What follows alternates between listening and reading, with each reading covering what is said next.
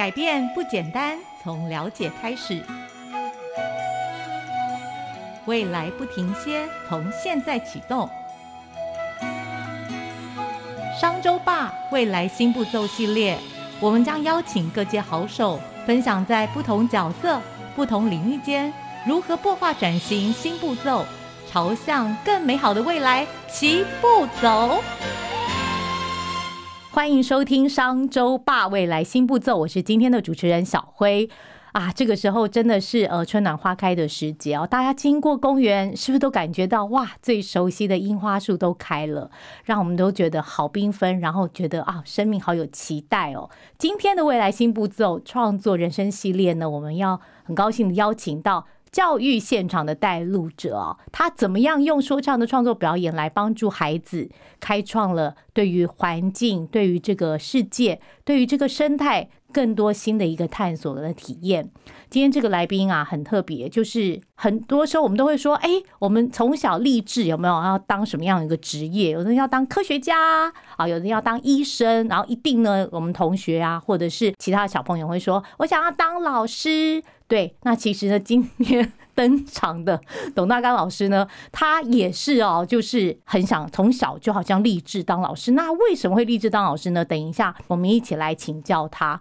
那呢，自从出社会就投入教职，而且还得到了。教育部国民级学前教育署一百一十年信函芬芳奖的肯定，所以呢，对我们来讲真的是老师中的老师。让我们用热烈掌声欢迎满手杏花香的新北市三重区五华国小教务主任董大刚老师来到我们的节目当中，欢迎董大刚老师。各位空中的朋友，大家好。对我跟你讲，其实今天小辉真的是很幸运哦，有机会可以认识。呃，大纲主任，其实为什么会认识他，是因为我们还有另外一个节目叫做《欢迎登录故事星球》啊，这个一个 podcast 的节目。那那个节目很特别的是专门说故事的。说故事谁说呢？不是小辉说，其实是我们把这个说故事的平台开放给各个学校的老师跟孩子，可以共同的创作，然后来说故事。所以呢，才有机会邀请到五华国小的老师们，就是大刚老师带的孩团队的孩子啊。一起来到我们的节目上面，说了《迷走仙境》那本故事。然后那一次呢，说完故事之后，我们都自己都觉得说那个故事内容实在太精彩，对，然后才跟老师有这样一个结缘的一个机会啊，才发现说，哎，老师你怎么会带朋小朋友们一起来上我们那个说故事的这个节目呢？因为他特别要成立了一个社团。透过这个社团的一个学习，让孩子有机会好来产生了一个服务的一个内容。这个部分是不是可以请老师先跟大家分享一下？当时哈有就有一个想法说，哎，其实哈我们的孩子每次在国小面，不管学国语、数学、社会、自然这些东西，都只是他的学科。那我觉得在这个现现在社会，其实在二十年后、三十年之后，真的能够让孩子谋生的知识是什么？其实我们没有人知道。但是我觉得，一个孩子未在未来社会，他一定要能照顾好自己。他有两个能力非常非常重要，一个就是他的自我价值感，一个就是同理心。那所谓的自我价值感呢，就是他觉得他自己是个有用的人。只要我觉得我是个有用的人，我遇到任何困难，我都会找到好的方法去解决。那第二个呢，就是要同理心。如果我是个有能力的人，我又是能够同理别人的人的话，我更是这个社会有意义的人。所以我觉得，如果我能够推动很多服务学习的活动、服务学习课程，我相信能够让孩子的自我价值感跟同理心建立得更好。所以就尝试了成立这样子科学生态的服务社团。哦，所以我们五华国小有一个。科学生态服务社团是，然后这个社团时间好像是用礼拜三下午的时段嘛，对，我们然后小朋友就可以来在这个社团里面有更多的学习。那平常大概的产出会有哪些啊？我们怎么样可以体会到宝贝们的那个什么服务导览？嗯，好的，就是平常孩子呢会在周三下午的时候来进行学习。那因为在国小的时候，孩子周三下午是没有课程的，所以呢有兴趣，我们招收有兴趣想服务的孩子，在周三下午的时候一起来学。习，那我们的学习过程中，就是我们觉得我们的小学弟、小学妹他想知道什么，那或者说想学什么，那我们就学习用更有趣味的方式来教他。举例来说的话，在我们的校园里面有好多的植物、好多的生态的东西，上面可能都会有一些解说牌，可是这些解说牌的一些学术性知识，那可能都没有人有兴趣。嗯，那我们的孩子就想说，那我们就试着。把这个植物用最有效率、最有趣、最幽默方式介绍给学弟妹听，我们来进行这样子的导览的服务。又或是说，那我们会发现有些孩子可能在高年级的理科自然科学中渐渐觉得诶比较难了。那我们是不是可以做一些有趣的创客的科学的导览活动？然后呢，让我们的孩子先进行学习之后，然后再带着小弟妹进行一些科学魔术啊，或是科学玩具的制作的这些服务，让孩子觉得诶科学也好好玩。天哪！天呐，无趣的东西都变得活泼有热情了，对不对？那其实，在服务的孩子他自己才是最开心的。对对，没错。那这个时节呢，因为刚好现在是春暖花开的时节，学校还会有安排什么样的一个机会，让孩子有一些新的跟生态有关系的一个互动课程吗？呃，先从因为我们的我我们所强调的服务学习，其实是一个循环的，就是说孩子是要为了。服务而去学习，嗯嗯，那服务之后呢，我们再去精进检讨之后，会进行再学习，是服务学习，服务学习一个循环。那像通常在春暖花开的时候，我们就会带着孩子去到我们淡水河旁边的河堤，然后去认识很多春天才会开的野花野草，像是。可能一般人看不到，是 其实，在河边其实可以看到一种类似草莓的东西，我们叫蛇莓。哦，小朋友可以看到，就会很有兴趣。这些东西就是服务的前导学习，未来就是他们要带着小弟妹，那走入河滨公园去做生态导览的服务的前导学习。太棒了，有这些就是呃小学姐、小学长们，然后成为老师的小帮手，对不对？嗯，然后就可以让更多中低年级的孩子也一并好在这个。一代传承的一代，这个里面，然后有更多的一些能量的一些累积，是很好玩呢。老师，你你当老师好像当十七年了，对不对？是。天哪，你有没有一天回过头想想说，嗯，没有，我我我明天开始不想当老师了？其实不会啊，因为当老师就是个很有趣的工作啊。其实他就是一直会，人家说身在宫门好修行，当老师更是做善事修行的一个好机会。嗯，您永远都是一直在帮助着学生，陪着他成长，而且你不会有职业倦怠，因为你每一期进来的学生都是不一样的，你好像每一次都会因为不同的学生的成功而感受到自己再一次的成功，其实就是一种陪孩子成功，自己也成功，然后还可以积功德的一个。很棒的职业，天哪，好正面哦！那老师，你一开始也是因为这么正面的一个理想，所以来投入老师这个职业的吗？嗯，其实我我印象很深刻，我是从国中三年级开始想当老师的。那个时候，其实是因为我的老师让我觉得很挫折，也很感动。因为其实我记得我在国中学理科的时候，学的非常的痛苦。我觉得这是一个明明是一个很有趣的东西，但是我一直都学不会，嗯，一直都学不会。那当我想要请教我的理科老师的时候，其实，呃，我也获不得，没有办法获得很好的帮助，让我其实过得很痛苦跟很挫折。但是我家境并不好，我没有办法去补习。那当我妈妈最后还是筹到钱让我去补习之后。我突然觉得，原来理科是这么容易、这么有趣的事情。我可以让我的成绩从三十分变成近百分，解锁了。真的，我真的那时候就会觉得说，人家以前二十年前流行话，一个好的老师会让你上天堂。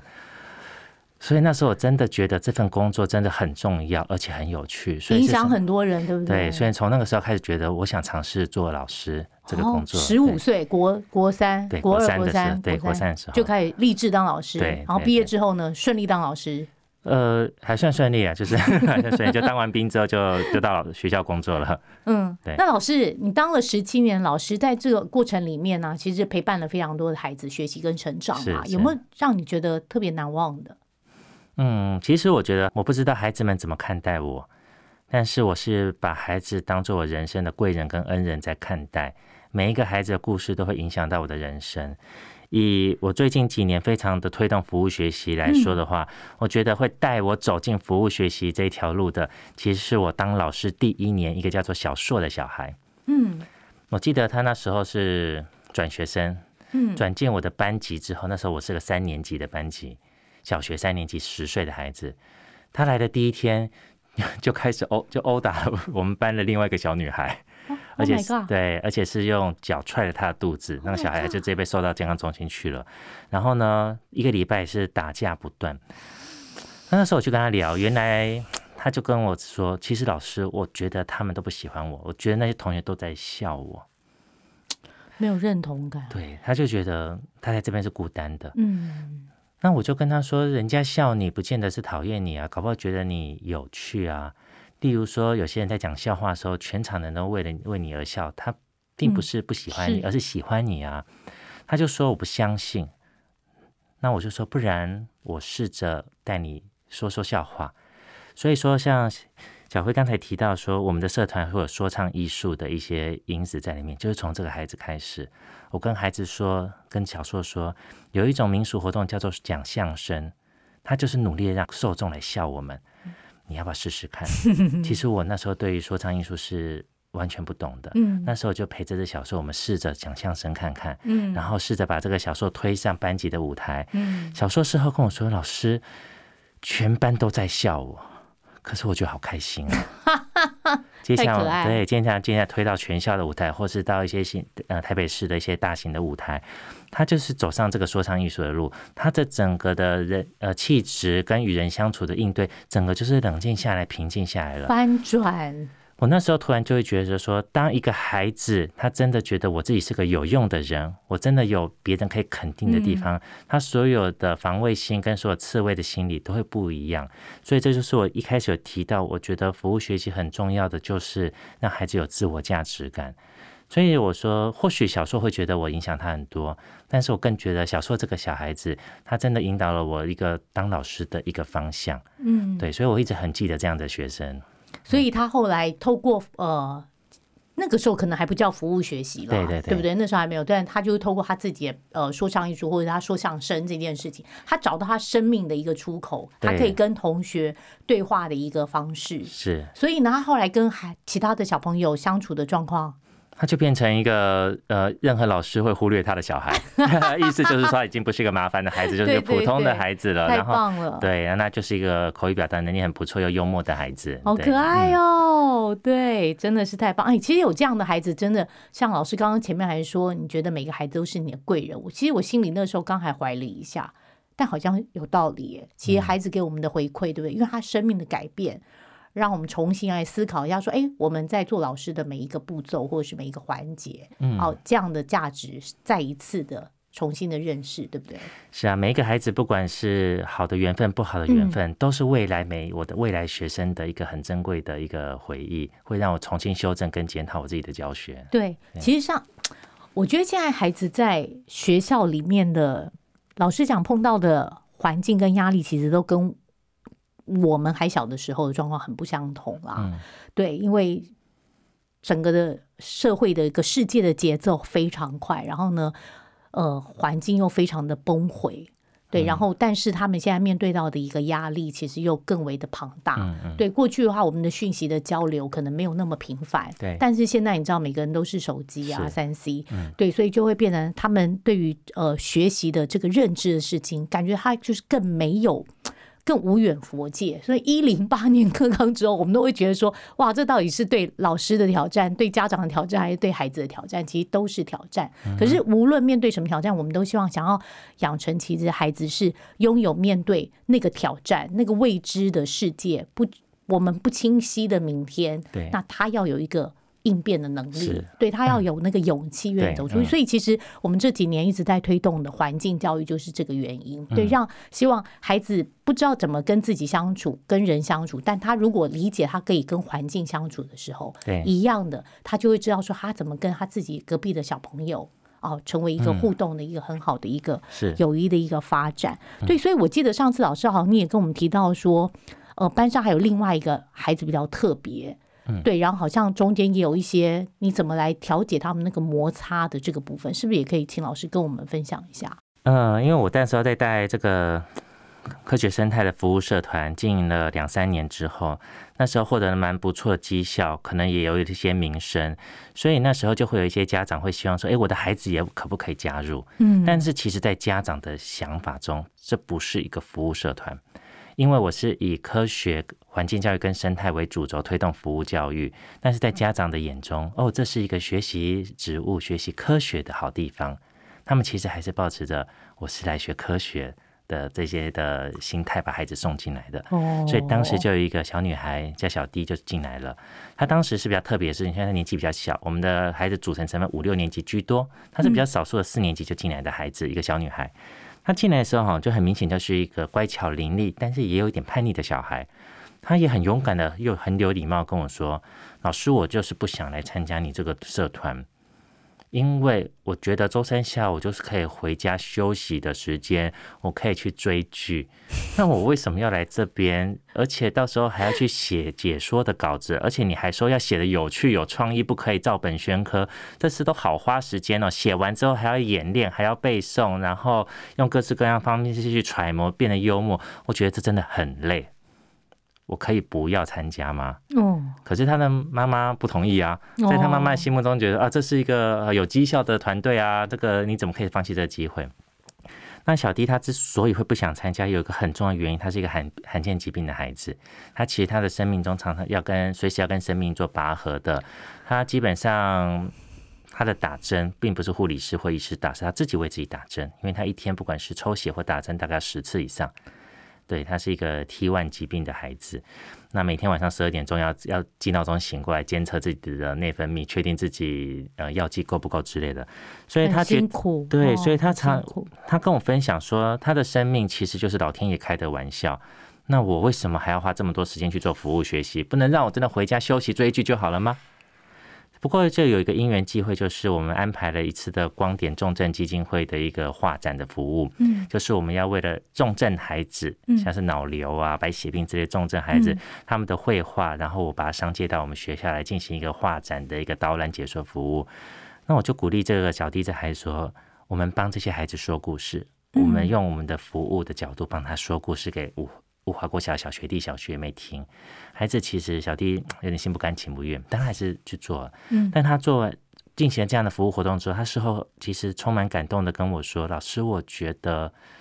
我真的在服务的过程中，我感觉到我人活了过来。”我觉得我的生命只有在服务中，我才可以展现出有那种光辉的样子。嗯，而且我发现，不管我的生命是多么的脆弱或多么的辛苦，但是只要我能够继续在服务学习中，我就会发现我是有价值的。嗯。他再也没有再跟我提这件事无聊了，而且他会是所有的服务活动中第一个跟最主动争取的。不管说我们事后拍的一些服务的微电影，或是服务的广播节目，或是说帮市政府办办一些导览活动，他都是第一个报名的。他所以他是一个很明显靠着环境教育给他的同理心跟自我价值感去改变的一个孩子，也是我印象好深刻的一个孩子。生命虽然软弱，但是你知道他的心性是刚强的，对不对？对对对，太棒了。嗯，所以呢，这个孩子后现在现在多大？呃，他毕业两年了，半一因为现在应该是国二，对国二的孩子，对对，所以他现在到了下一个轨道上。等国中的那个阶段，对，参战国中，太棒，对，所以其实这个东西没有这个历练，其实他就是你很难说服他。对，其实这个孩子其实让我很感动，就是其实我很在意的，就是一个孩子离开我的身边的时候，一个孩子离开老师身边的时候，老师所给予他的价值观或是鼓励，你能不能继续带走？而不是离开老师就没有了。对对对。那因为这孩子他在服务学推动是很认真，加上他一些罕见疾病，所以那时候我陪伴他去甄选总统教育奖。嗯。那他就很争气的就就获奖了。那其实获奖对他是开心，但对我更开心的事情是，他的获奖之后，他可以拿到一些奖金。哦，他其实他家庭的经济状况在那个时候是有一些状况的，嗯，因为家里的一些其他的亲友也有一些重大疾病的问题，嗯，经济是有些状况，但是他还是把这些奖金去做了一些让人家就很感动的事情，例如说，他就自己手绘了一本，他就说服务学习的方式，老师说很多元啊，只要是能服务。能散发正能量就好，他就把他的生命故事画成了一本绘本，一本很精美的绘本。然后呢，他就把它分享给跟他有相同疾病的一些家庭跟孩子。嗯，然后他也觉得这个世界上需要更多的理解。嗯，所以他就跟我讨论说，我们有没有机会让更多的人理解我们的疾病？哦，再附带一提，就是因为他们常常要打针嘛，所以很多人他们其实这种病友，很多人是躲在厕所里面打针的。躲在厕所里面，因为他担心被人家看到。他甚至有的时候会有一些师长以为真的啊，以为他在毒品，懂以为他们在打吃打毒品其实品。不是，对，嗯所以他就很希望把这样的故事分享，可是分享需要钱。对，那他那时候希望说能够分享到我们新北市每一所学校图书馆都有一本这样绘本，去做一个正向的一个宣导服务。嗯那钱从哪里来？他就把他的奖金全部当做印刷费，嗯，就把它付出去了。嗯然后剩余的奖金，包括像是世界和平组织啊，或是绿色的绿色的一些环境教育团体，他就开始去做捐款。他的奖金其实都没有留在他身边，他觉得他能够分分享他的生命的正能量，能去服务社会，就是最令人舒服跟感动的事情。让对，其他更多的孩子，还有更多的大人们认识，就是像小弟一样有生病，对不对？的罕见疾病的孩子，对。对但其实我们面对那样的孩子，其实我们要给他们更多的一些支持啦是是是，，support，而不是对难免，因为我们就是不理解嘛，所以产生会才会产生怀疑。嗯对对所以我们要尽量的把这个资讯打开，让嗯大家可以，哎、我们下次碰到这样的小朋友在身边的时候，那我们怎么来帮助他？对对，嗯，对，哎，这件事情真的很关键呢。嗯所以其实小 D 反而老实讲，我自己啦，成为这个听故事的大人的时候，我觉得他的这个反馈，其实反而是我们最大的一个能量的一个来源。对，让我们知道说啊，我们应该要怎么来重新修正我们对于教育这件事情的一个思维跟定义。对，然后帮助孩子真的是学习到扩充到他生命最重要、最需要的那个能力。所以对老师来讲，就是那个同理心跟自我价值的肯定嘛，对不对？那就再回复到刚才说，我觉得孩子也是我的恩人跟贵人。其实像这样的孩子的故事，也会重复、重复的在提醒着我。每当我遇到挫折的时候，小弟都走过了，我所带的孩子都走过了，那我在紧张什么？我在担忧什么？还有什么事走不过呢？懂懂懂嗯。可是你知道啊，就是老师难免会就像我们这种家长们啊，常常就是很心焦，说啊，我们小朋友在学校的那个学习呀、哦的表现好不好啊，就是分数啊，是不是有机会成为呃。前段的啊，什么什么之类。那老师你怎么来看我们这些家长？然后你又建议我们这些家长用什么样的一个心态来跟老师们协作在呃家庭教育跟学校教育当中呢？嗯，其实我我会觉得，嗯、学校的课业或许真的不用把它看得这么这么的重，孩子只要有中上中上的程度就 OK 了。更重要，更重要的是这个孩子到底信不信任自己，肯不肯定自己，就是那一句话，他有没有自我价值感？嗯一个孩子他如果真的有自我价值感的话，他只要有一天他愿意去朝这边地方突破的时候，他就会想尽办法得到他的成功。嗯对我这边有一个我认识的一个故事，就是我的一个孩子啊，他从小的时候就是